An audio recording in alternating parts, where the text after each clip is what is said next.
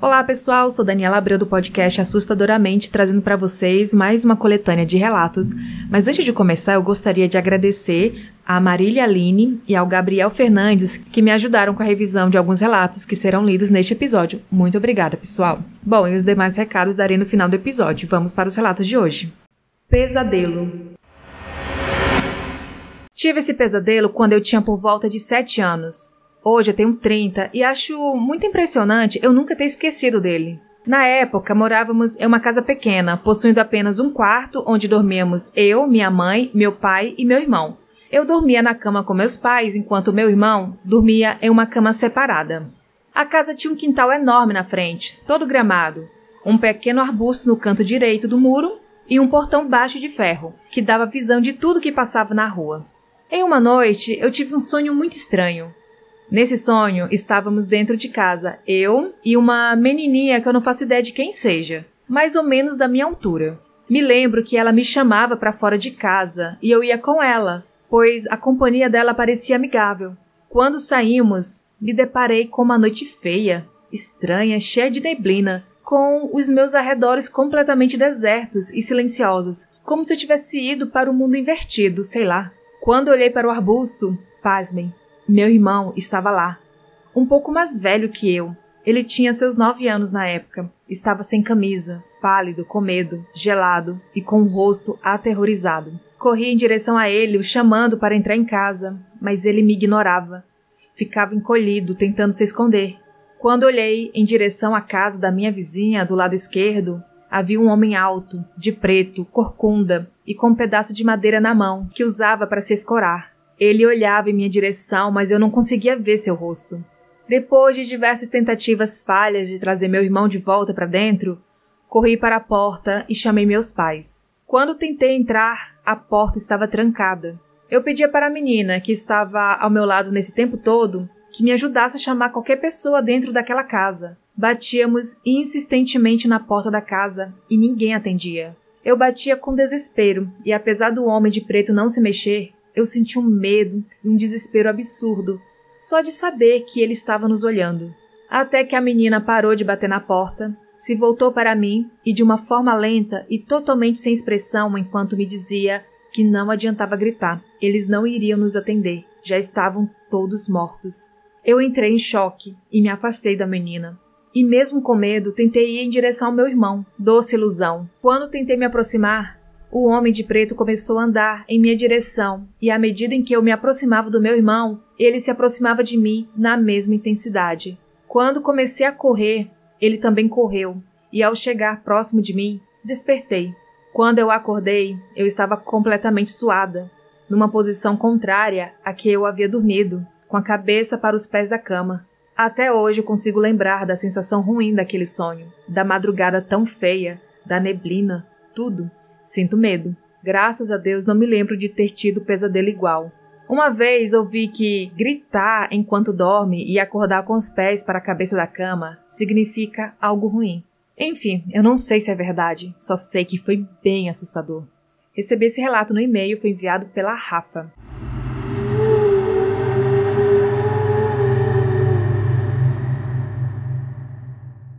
O balão do Mickey.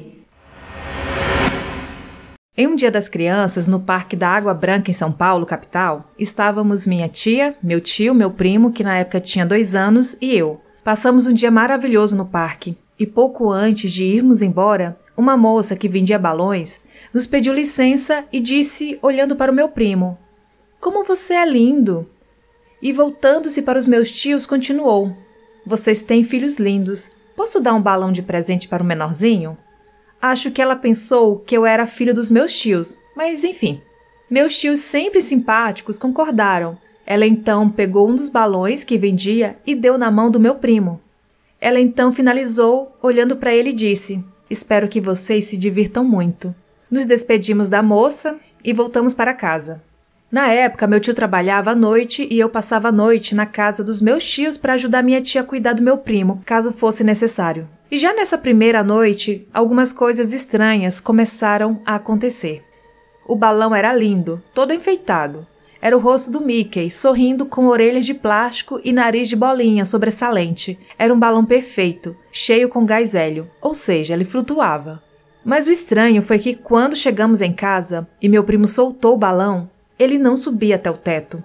Simplesmente ficou flutuando e começou a flutuar pela casa como se estivesse reconhecendo o ambiente. Eu era criança na época e achei aquilo o máximo, ver o balão indo de um lado para o outro sem ninguém tocar nele. Foi a primeira vez que tive acesso a um balão cheio com gás hélio. Então, tudo que o balão fazia era legal para mim.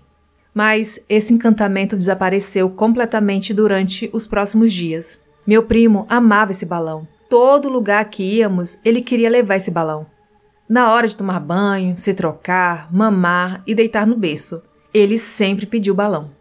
Como eu disse, meu tio trabalhava à noite saía por volta das 22 horas e chegava por volta das 8. E minha tia trabalhava de dia e saía por volta das 9 e chegava por volta das 19 horas. E durante o dia, meu primo ficava na minha casa e minha mãe cuidava dele enquanto eu estava na escola. Quando minha tia e eu levávamos o meu primo para minha casa pela manhã, Levávamos o balão junto e minha mãe começou a relatar que o balão, independentemente de onde ela o deixava, sempre flutuava e ficava ao lado do berço do meu primo. E ela contou que quando ele estava no berço, meu primo começava a conversar com o balão. Conversa de criança, que ninguém entende, mas conversava. Incomum, mas nada demais. À noite, quando voltávamos para casa da minha tia, sempre deixava o balão solto pela casa, em um local aleatório, e quando dávamos por conta, o balão estava perto do meu primo. Eu, sempre curioso, fiz um teste uma noite, mas foi a pior coisa que fiz com esse balão. Na casa dos meus tios, na época, só havia dois cômodos, a cozinha e o quarto, que eram separados por uma porta de madeira. Eu peguei o balão antes de deitar e o coloquei na cozinha, solto, e deixei a porta do quarto entreaberta. Me deitei e fiquei olhando para a fresta da porta. Foi então que aos poucos comecei a perceber a sombra do balão se aproximando da fresta da porta. Lentamente, muito lentamente. A porta começou a se abrir, bem lentamente, e quando vi, como querendo não ser notado, o balão começou a entrar no quarto, bem devagar. Foi se aproximando do berço do meu primo, que ficava do outro lado do quarto, oposto à cama onde eu dormia. Mas o que mais me assustou, e me dá arrepios até hoje na espinha só de lembrar, é que o balão virou para mim com a mesma lentidão e começou a vir na minha direção. Desesperado, eu levantei e corri para a cama da minha tia, acordando. Eu estava chorando e, quando ela levantou desnorteada, comecei a falar o que estava acontecendo. E do nada, o balão virou-se para nós. Minha tia, crente, percebeu que aquilo não era algo natural, e sim sobrenatural, e começou a orar e a expulsar todo o mal. De repente, o balão ficou imóvel no meio do quarto. A minha tia se levantou e começou a intensificar a oração, orando cada vez mais alto e com mais autoridade. Meu primo acordou com barulho e começou a chorar, mas minha tia focou na oração. E quando ela começou a se aproximar do balão, de repente, ela começou a passar mal, desfalecendo. Ela se sentou no chão, com as costas apoiadas na cama, e continuou orando, muito fraca. Meu primo chorava no berço, a minha tia desfalecendo no chão, e eu, desesperado, chorando e com muito medo, e o balão imóvel, olhando para nós dois. Eu tinha muita fé na época e comecei a orar, mesmo com muito medo e chorando muito. De repente, o balão começou a ir em direção ao berço do meu primo, e ele imediatamente parou de chorar e ficou imóvel, olhando para o balão. Minha tia, sem forças, não conseguia levantar. Eu estava morrendo de medo de chegar perto do balão, mas quando vi que poderia acontecer alguma coisa ruim com meu primo, fui. Juntei toda a coragem que me restava, saí correndo, peguei o balão, o coloquei na cozinha, voltei correndo para o quarto, fechei a porta e a tranquei pelo lado de dentro. Muito abalado, ajudei a minha tia a voltar para a cama dela. Peguei meu primo no berço e todos ficamos na cama da minha tia até meu tio chegar pela manhã. Quando ele chegou, a minha tia, ainda muito mal, contou tudo o que tinha acontecido. Eu também contei o que vi, e ele disse que ia se livrar do balão. Nos preparamos para levar meu primo para minha casa e minha tia ir trabalhar, e deixamos meu tio sozinho na casa, como sempre fazíamos. Quando voltamos à noite, minha mãe disse que meu primo não quis comer nada o dia inteiro, e ele, que adora conversar na linguagem dos bebês, tinha ficado calado, como se estivesse em estado de choque. Voltamos para a casa da minha tia e meu tio contou algo assustador. Ele disse que nunca tinha se importado com o balão, mas naquele dia ele o amarrou em uma das cadeiras da mesa da cozinha e foi dormir. Algum tempo depois, ele ouviu uma das cadeiras na cozinha se arrastar, mas estava muito cansado para ver o que estava acontecendo e dormiu. Quando acordou mais tarde, viu que a cadeira onde o balão estava amarrado tinha se deslocado. Mas um balão de gás hélio não tem força suficiente para arrastar uma cadeira. E isso não foi tudo. Ele contou pra gente que, enquanto preparava as coisas para ir trabalhar, independentemente de onde ele ia, o balão se virava para ele. Por isso, ele pegou o balão e amarrou na torneira do tanque de cimento de lavar roupas, na lavanderia do lado de fora da casa, e depois foi trabalhar. Ficamos na casa, minha tia, meu primo e eu. Não me pergunte por que não nos livramos do balão antes, mas deveríamos, pois algo pior aconteceu naquela noite por conta da nossa imprudência.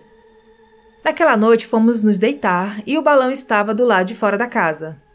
No meio da madrugada, a minha tia e eu acordamos atônitos, com meu primo em pé no berço, gritando desesperado, chorando de soluçar, com respiração ofegante, olhos vermelhos, todo vermelho. Estava desesperador. Foi muito assustador pra gente. Corremos ao berço para ver o que estava acontecendo e algo terrível chamou nossa atenção. Meu primo gritava em desespero, olhando para a janela de vidro fosco que ficava logo acima da cama onde eu dormia. E quando viramos para ver do que se tratava, vimos uma silhueta macabra, intensificada com a penumbra da noite. O balão estava na janela, do lado de fora, olhando para dentro, em direção ao meu primo que estava desesperado. Nos assustamos muito com aquilo, muito, muito mesmo. Meu primo, incontrolável, gritava e chorava cada vez mais, tentando dizer: sai na sua linguagem de bebê. Minha tia, com toda a autoridade de mãe, começou a orar novamente. Pediu para eu enrolar meu primo numa coberta e, na madrugada mesmo, subimos até a laje. Minha tia pegou o balão e o soltou. Aos poucos, o balão foi subindo, subindo, até sumir entre as casas. O mais impressionante é que, conforme o balão ia subindo e aos poucos ia desaparecendo, meu primo foi se acalmando. Voltamos para dentro de casa, exaustos. Minha tia fez mais algumas orações, expulsando todo o mal. Orou por mim, orou pelo meu primo e depois me contou que sentiu que deveria não estourar o balão, mas soltá-lo, pois havia um mal dentro dele. E se ela o estourasse, seria muito mais complicado expulsar aquele mal que poderia se impregnar na casa. Depois disso, tudo voltou ao normal. Ficamos alguns meses impressionados, mas depois tudo ficou bem. Enfim, aprendi que não devemos aceitar coisas de estranhos, pois nunca saberemos se isso pode trazer algo mal. Recebi esse relato no e-mail, foi enviado pelo Gerson. O boneco se moveu. Me chamo Bárbara e eu tinha 12 anos quando fiquei pela primeira vez sozinha em casa, em meados de 2013. Meus pais haviam me chamado para ir ao mercado. Eu não quis ir, então todos foram: meu pai, minha mãe, meu irmão que tinha 10 anos na época. Era um sábado, por volta das 18 horas, e me falaram que não iriam demorar. Minha casa era um sobrado, e eu estava na sala, no andar de baixo, assistindo TV. Depois de um tempo que eles saíram, ouvi um barulho muito alto que vinha do andar de cima, onde ficavam os nossos quartos. No primeiro momento achei estranho e senti medo, mas eu não subi para ver o que era porque eu sou medrosa e decidi continuar assistindo TV até meus pais chegarem. Quando eles chegaram, já umas 21 horas, meu pai foi tomar banho, enquanto a minha mãe e meu irmão subiam a escada rumo a seus quartos para se deitarem. No quarto do meu irmão havia uma prateleira cheia de brinquedos, e assim que ele entrou no quarto, notou que dois de seus bonecos haviam caído. Por achar que eu tinha algo a ver com isso, foi contar para minha mãe o que tinha acontecido. Minha mãe entrou no quarto e logo achou muito esquisito, porque os bonecos que caíram ficaram certinho dentro do quadrado do piso, não parecendo que havia caído, e sim que alguém tinha colocado eles ali, retinhos. Ela ficou meio intrigada e foi chamar meu pai, que tinha acabado de sair do banho. Então ela e meu irmão desceram, decidiram me contar e logo foram avisar meu pai, que também estava lá embaixo, só que no banheiro. Quando os quatro subiram para ver, os bonecos tinham mudado de posição. Minha mãe não acreditou no que viu. Eles estavam virados com os rostos para baixo. Meu irmão começou a chorar e falar: Mamãe, os bonecos se mexeram. E minha mãe ficou incrédula do que tinha acabado de ver. Depois disso, meu irmão pegou todos os brinquedos, os guardou dentro de um saco e os colocou no guarda-roupa, nunca mais mexendo neles. Já até doamos todos. Sempre tive muito medo de bonecas, mas depois desse caso, passei a ter mais medo ainda. Lembro que nós nos juntamos e começamos a orar pela casa, nós quatro. Nunca mais esquecemos aquilo. Até hoje lembramos e comentamos. Foi algo que mexeu muito com todo mundo. Recebi esse relato no e-mail. O perfume masculino. Estou escrevendo esse relato numa segunda-feira e desde o último sábado venho sentindo um cheiro forte de perfume masculino, mas logo passa. Ontem estava sentada na sala, de frente para a porta do meu quarto, que é fechada somente por uma cortina que não chega a tocar o chão. Eu estava fazendo crochê e a única pessoa que estava em casa comigo era minha filha caçula, deitada no sofá ao meu lado. Levantei a cabeça e olhei na direção do quarto, quando vi pezinhos infantis, branquinhos e descalços correndo por baixo da minha cortina. Algumas horas depois, minha filha do meio, que está grávida, chegou em casa, deitou junto da irmã e novamente comecei a sentir aquele perfume masculino do dia anterior. Quando me concentrei para descobrir de onde o cheiro vinha, ele parou. Continuei com meu crochê e de repente senti como se alguém segurasse minha cabeça. Uma pegada forte, mas não para machucar, somente firmar. Como eu já havia sentido algo parecido na sexta-feira, logo disse: não aperta minha cabeça de novo. E então soltou. Em seguida, segurou novamente e eu pedi: Poderia largar, por favor? Dessa vez não largou. Então eu disse: Dói, sabia? Daí eu senti que a pressão aliviou um pouco. Logo falei: Tá, pode segurar então. Mais tarde, quando eu for dormir, eu faço uma oração para você.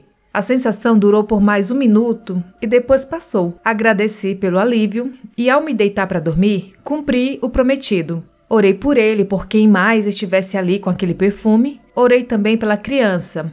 Essa eu penso ser minha netinha que está a caminho, já mostrando que será bem travessa, pois quase toda noite ela brinca com o pai através dos sonhos dele.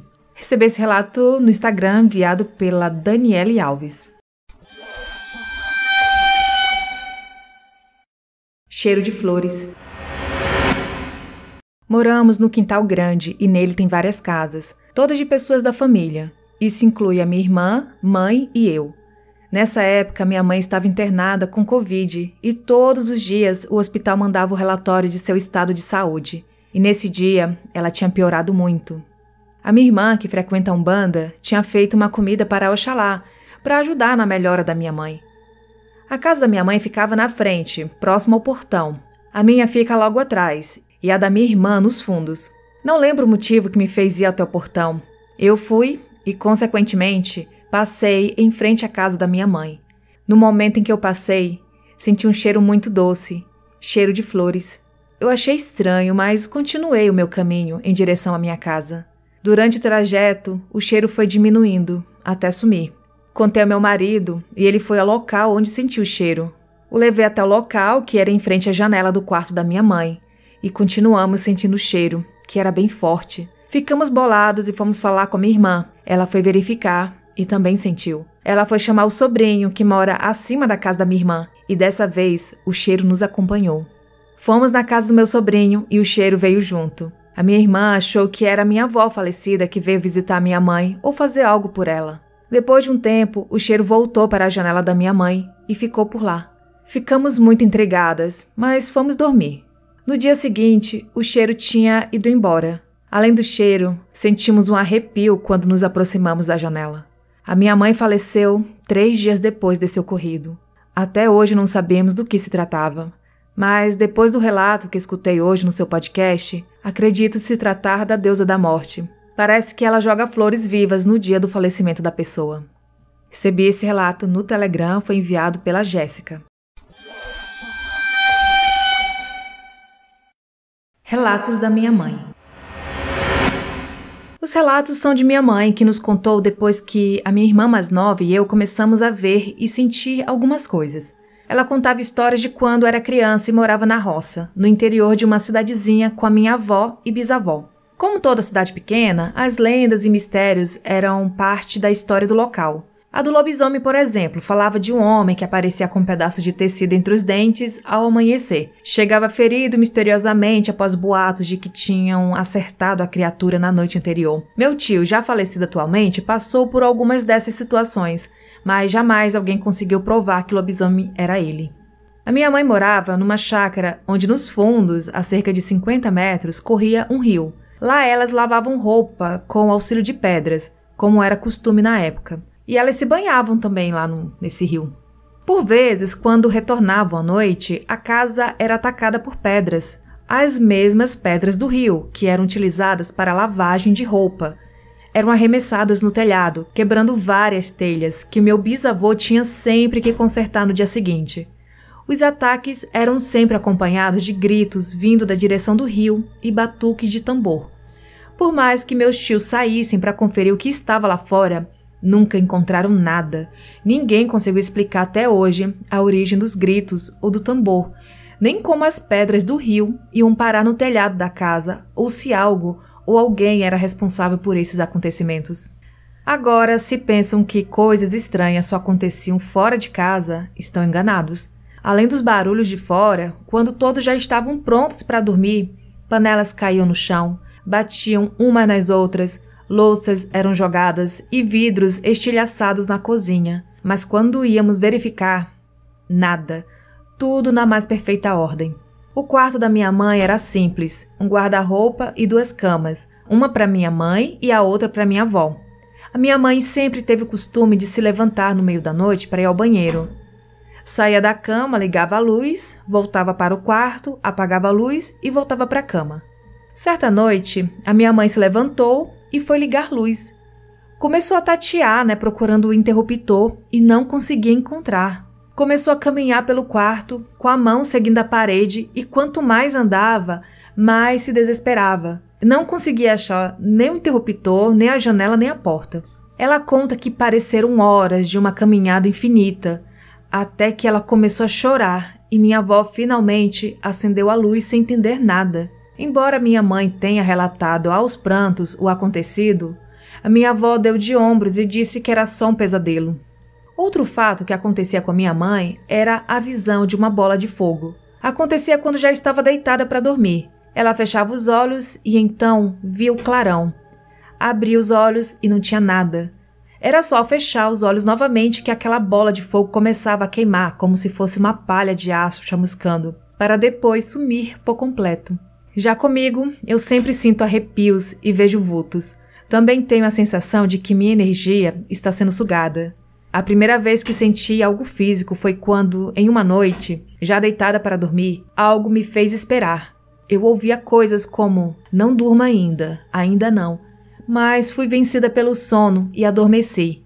Foi quando um forte tapa atingiu meus pés e eu acordei assustada. Adivinha? Não tinha nada lá. Como disse anteriormente, a minha irmã e eu sentimos e vemos algumas coisas. Pelas descrições que ela já me deu, temos uma visão em comum. Um homem de voz grave, alto, usando algo como um coturno ou sapato fechado, e frequentemente ele usa chapéu. Recebi esse relato no Telegram enviado pela Carol de Trindade, Goiás.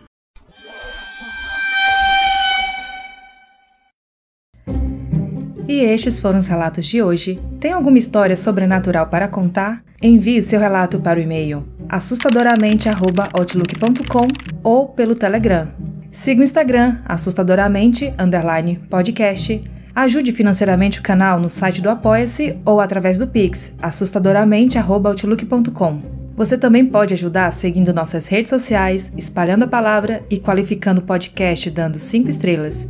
Entre para o grupo do Telegram e siga nosso canal no YouTube. Todos os links estão na descrição deste episódio. Até a próxima quarta!